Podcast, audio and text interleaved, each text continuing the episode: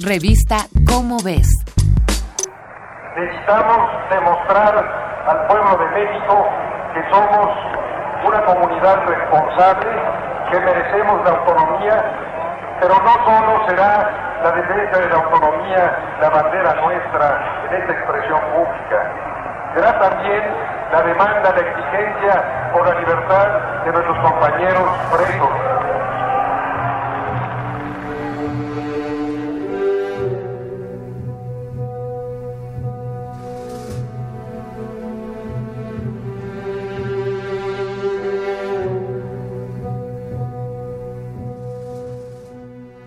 paredes agujereadas por las balas, vidrios destrozados, rostros pálidos, desencajados, labios resecos y ojos llorosos, zapatos regados por doquier, grupos de personas que en ropa de dormir y con algunas pertenencias bajo el brazo salían de sus hogares, volantes y pancartas tapizando el piso, tanques en las calles, policías y soldados en constante vigilancia, signos de destrucción, de muerte.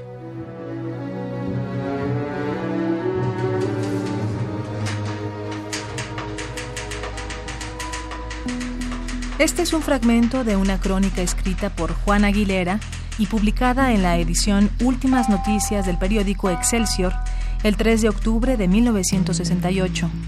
Uno de los primeros testimonios del lugar en el que el gobierno silenció a punta de metralla una manifestación estudiantil pacífica.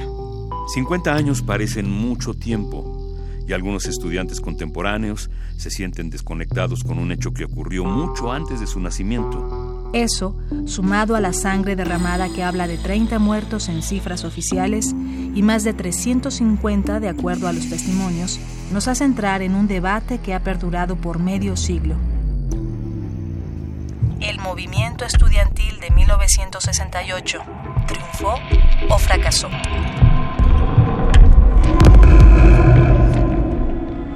La primera impresión es la de una sociedad que aún mantiene prejuicios, no iguales, equivalentes. Por ejemplo, la noción popularizada de que los asistentes a las marchas propician actos vandálicos. Para acallar estos rumores, contingentes estudiantiles de la UNAM, del Instituto Politécnico Nacional y la Universidad Iberoamericana marcharon desde el Museo Nacional de Antropología hasta el Zócalo Capitalino el 13 de septiembre de 1968. El objetivo era mostrar que podía realizarse una marcha sin altercados, sin violencia, incluso sin consignas. 250 mil personas marcharon en absoluto silencio, sin más proclamas que sus pancartas. Algunos incluso llevaban la boca sellada con cinta adhesiva. De poco sirvió este intento simbólico.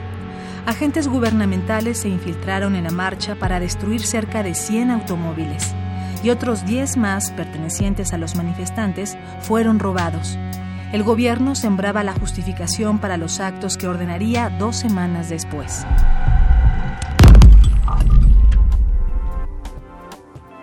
Las prácticas podrán sonar muy similares a las actuales, pero definitivamente la historia es otra.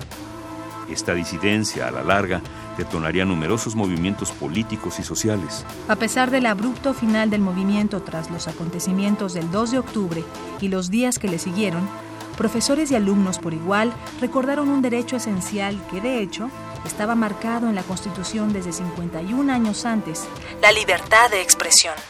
Ira de Gortari, otro de los participantes en el movimiento, señala el impulso que este tuvo para las manifestaciones pacíficas en las calles y plazas públicas.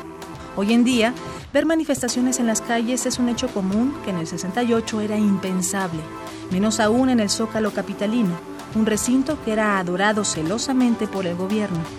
Para el especialista en sociología política y movimientos sociales de la UNAM, Jorge Cadena Roa, esto significa también el cambio en la percepción de los manifestantes.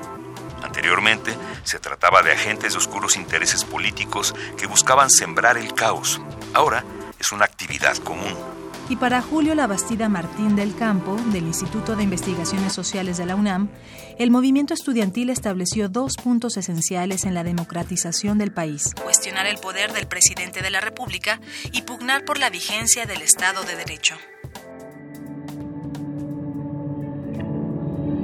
El Consejo Estudiantil Universitario de 1986, la huelga de 1999, el movimiento Yo Soy 132 de 2012, la defensa de los normalistas de Ayotzinapa desaparecidos en 2014, todos son movimientos que son posibles gracias al verano de 1968. Como dice la investigadora del Instituto de Investigaciones Sociales UNAM, Eugenia Alier, el movimiento estudiantil de 1968 triunfó en el futuro.